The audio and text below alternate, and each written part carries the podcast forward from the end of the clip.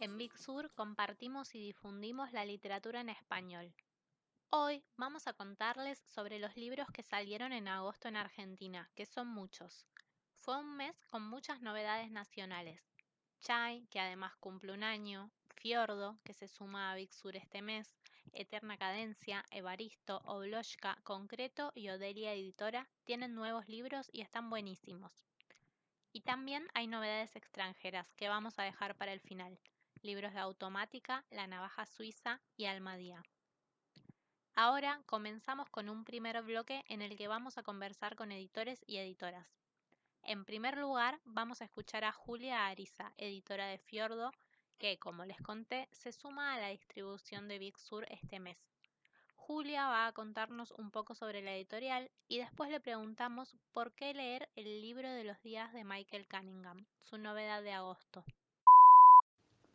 Hola, yo soy Julia de la editorial Fiordo, una editorial argentina de ficción y no ficción eh, con base en Buenos Aires. Em, nosotros publicamos libros en formato papel, eh, electrónico y audiolibro también. Hacemos principalmente traducciones, muchas de ellas traducciones, eh, primeras traducciones al español de autores como John Didion, Joyce Carol Oates, Anne Carson, Shirley Jackson, em, Michael Cunningham, John Williams, el autor de Stoner, un libro con el que llegamos a muchos lectores nuevos. Pero también tenemos autores iberoamericanos muy destacados como Andrés Barba con un ensayo precioso sobre la risa, eh, Mike Wilson con eh, tres libros ya eh, espectaculares, el autor chileno, Thomas Downey y sus cuentos. a nivel género, bueno, tenemos eso, ensayos más literarios y también novelas, cuentos y algunos libros un poco más teóricos en la colección de no ficción.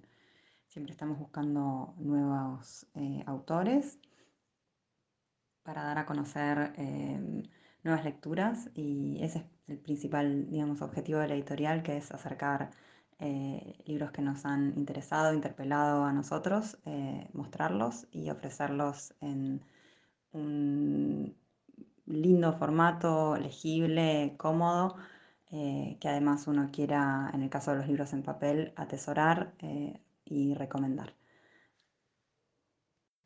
El libro de los días de Michael Cunningham eh, es una de las novelas del autor norteamericano que ganó eh, el premio Pulitzer por una novela anterior, Las Horas, que fue adaptada al cine hace unos años y que recibió también muchos premios. Y al igual que, que, Las Horas, el libro de los días es una novela estructurada en tres partes y atravesada por una obra literaria. En aquel caso era, era Mrs. Dalloway de Virginia Woolf y en este caso es Hojas de hierba del poeta norteamericano eh, Walt Whitman. Y también, al igual que en Las Horas, eh, el libro de los días, que es una novela eh, muy, muy linda, se divide en tres partes, tres partes que, que suceden, se desarrollan en, en, distintos tiempos. La primera a fines del siglo XIX, digamos en el cambio de siglo, entre fines del siglo XIX y principios del XX la segunda en el presente, en una Nueva York posterior al 11 de septiembre, y la tercera en un futuro mm, postnuclear. Y las tres partes participan como de, un poco de las convenciones de distintos, de distintos em, géneros, tal vez podría decirse. La segunda parte es más como un, como un thriller, la tercera tiene algunos elementos de ciencia ficción y la primera es eh, quizás más naturalista. Eh, pero las tres partes están de alguna manera vinculadas por, bueno, por la obra de Whitman y verdaderamente es muy recomendable, es una novela preciosa, súper atrapante, eh, muy humana, muy, digamos, uno establece con los personajes verdaderamente mucha empatía, está, está muy bien narrada y la recomendamos mucho, es un autor para conocer Cunningham que tiene además muchos, muchos seguidores y, fanáticos. Em, y bueno, ya está disponible en librerías, así que esperamos que, que la disfruten. Acabamos de escuchar a Julia Ariza de Fiordo hablar sobre la editorial y sobre el libro de los días que les recomiendo mucho. Un libro con tres partes en las que entran en juego diferentes géneros y además atravesados por la poesía, nada más y nada menos de Walt Whitman un libro precioso. Ahora continuamos con otro libro hermoso y además un cumpleaños, porque Chai Editora está cumpliendo un año. Lo festejamos con ellos y va a haber una sorpresa por Big Sur Radio muy pronto, así que estén atentos. Pero ahora vamos a hablar del libro que sacaron en agosto, Taj Mahal de Débora Eisenberg, traducido por Federico Falco. Le preguntamos a Sol Urquía, su editora, por qué deberíamos leerlo. ¿Por qué leer Taj Mahal de Débora Eisenberg? Bueno, primero porque son seis cuentos que cada uno tiene la complejidad de una pequeña novela. Em, dicen que Deborah Eisenberg tarda más o menos un año en escribir cada uno de los cuentos y eso se nota un poco porque entras en un universo, por momentos un poco extraño, pero que pero al mismo tiempo familiar y que nunca resulta expulsivo para el lector. Otra de las razones es que la voz de, de cada cuento es totalmente adictiva, como que cuando empezás a leerlo eh, es difícil dejarlo. Y mm, a, cada uno de estos cuentos que tienen como un componente por momentos de humor, por, otros momentos como tiernos, también son muy inteligentes y eh, muy conmovedores. Y la última razón por la cual yo leería Taj Mahal es porque la traducción es de Federico Falco, quien dirige también la colección de cuentos de Chai, y la verdad es que es una traducción muy hermosa. Bueno, escuchamos a dos editoras y vamos a escuchar a una más. Leonora Diamant, nuestra querida editora de Eterna Cadencia. Ella va a contarnos sobre el libro que también salió en agosto, Las Vueltas del Odio, un ensayo indispensable para abordar los discursos de odio que están lamentablemente tan a flor de piel en la sociedad. La escuchamos. Hola, soy Leonora Diamant, editora de Eterna Cadencia, y hoy les quiero contar sobre la novedad que sacamos en el mes de agosto. El libro se llama Las Vueltas del Odio, de Gabriel Giorgi, argentino, y Ana Kiefer, brasileña. Este libro es un ensayo sumamente actual y necesario, me parece, para pensar las escrituras del odio que cada vez más aparecen en nuestras sociedades, desde los discursos de Trump y Bolsonaro, pero también los comentarios de los lectores que aparecen en los diarios, eh, en Internet, esos eh, discursos, esos comentarios racistas, xenófobos, machistas, que parecieran tener como deseo la aniquilación del otro, del, del distinto, del diferente y lo que muestran en definitiva son nuevos pactos antidemocráticos eh, y nuevos fascismos emergentes. Y en contraposición hay otra manera de pensar el odio que este libro propone, que, son, eh, que es un odio que se transforma en afecto colectivo, podríamos decir, y que se puede observar en las nuevas manifestaciones de los feminismos, por ejemplo, en instalaciones artísticas, y que muestran eso, nuevas maneras de ocupar la calle, nuevas maneras de decir y en definitiva nuevas maneras de emancipación para nuestra sociedad. Un libro me parece muy necesario para ayudarnos a pensar este momento que estamos viviendo. Bueno, acabamos de escuchar a Leonora Diamant de Eterna Cadencia hablar sobre Las Vueltas del Odio, este libro tan interesante y tan actual. Ahora vamos a escuchar a un editor, Damián Vives, el editor de Evaristo, que va a hablarnos sobre tres novedades. Hola, ¿qué tal? En Evaristo tenemos tres novedades que esperamos pronto estén disfrutando todos ustedes. Por un lado, recuperamos la novela Un amor imprudente de Pedro Orgambide, que narra el primer femicidio de las letras rioplatenses. Se trata de la historia de pasión de la poetisa uruguaya Delmira Agustini con el socialista argentino Manuel Ugarte.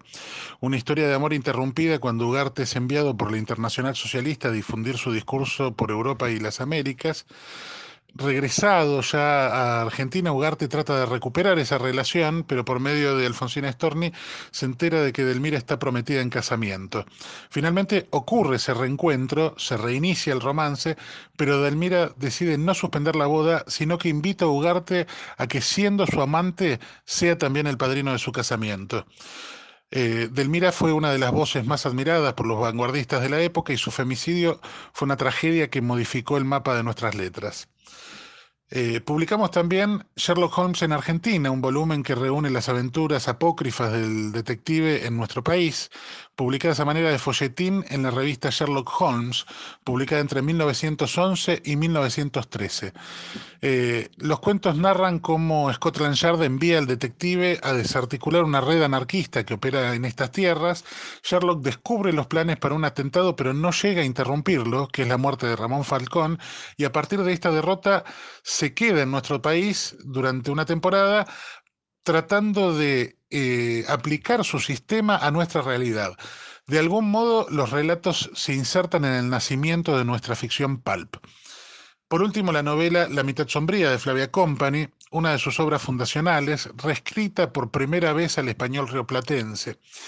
Eh, los que conocen a Flavia conocen la intensidad de su pluma. Se trata de una novela coral, una novela sobre la identidad y la institución familiar y sobre la independencia. Eh, es una narración dolorosa en la que ya se encuentran todos los temas que van a configurar el perfil narrativo de una escritora que con varias decenas de obras se convirtió en una de las grandes voces de la narrativa eh, de habla hispana. Esperamos que puedan disfrutar de las tres novelas. Qué ganas de ir a leer estos tres libros, ¿no? Supongo que se deben haber quedado con esa misma sensación, al igual que yo. Pero ahora vamos a escuchar a otra editora, Silvia Itkin, de Obloshka. Ella nos va a hablar sobre La vida en la cornisa, un libro de cuentos que es para la editorial un rescate, porque es el primer libro que escribió Inés Fernández Moreno. Vamos a escuchar por qué les gustó tanto y decidieron publicarlo.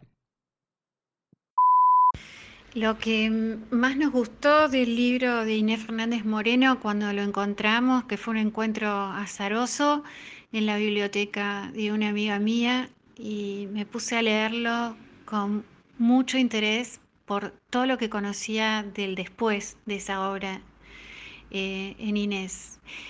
Eh, nos gustó mucho eh, el desenfado de la exploración, es un primer libro muy nutritivo, muy variado. En muchos de los cuentos está perfectamente clara y nítida esa voz de la escritora que conoceríamos después a lo largo de tantos años. En otros hay algo como muy lúdico, cuentos de taller, podemos decir, pero hay una exploración muy divertida, hay una búsqueda, hay un trabajo del lenguaje y también hay una mirada que a mí me parece que Nina Fernández Moreno es siempre muy aguda sobre esa suerte de exceso de la cotidianeidad, ¿no? como esos rebordes. Eh, tiene una enorme frescura y también una mano muy diestra, que después obviamente en otros volúmenes de cuentos y novelas Inés mostró también.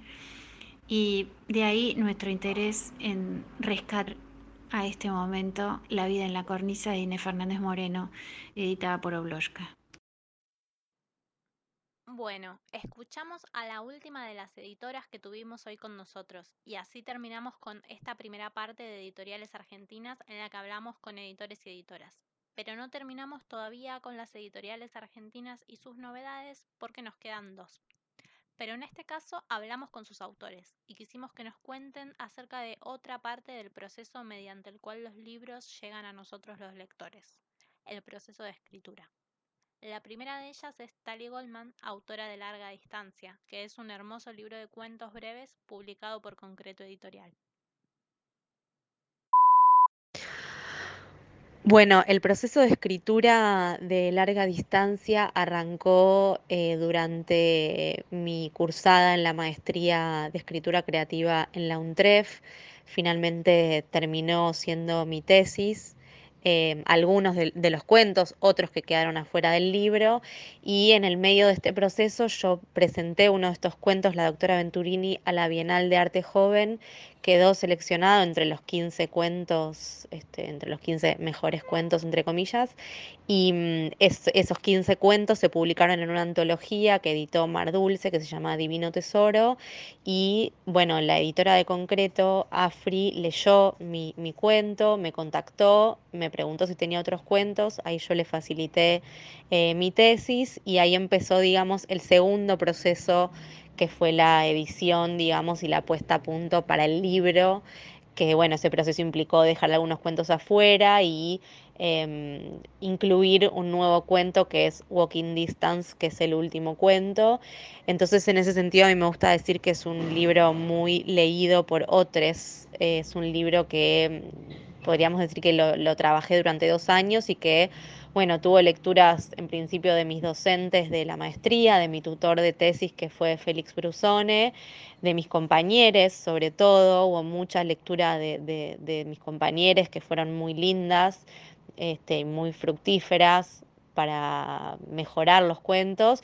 Y después vinieron las lecturas de eh, Afri e Ina, que eran las dos editoras de concreto, entonces me parece que tiene la característica este libro de cuentos de estar muy leído por otros y eso enriqueció y, e hizo crecer a muchos de los cuentos. Bueno, acabamos de escuchar a Tali Goldman y como les prometí, tenemos a otro autor al que también le preguntamos por el proceso de escritura de su libro.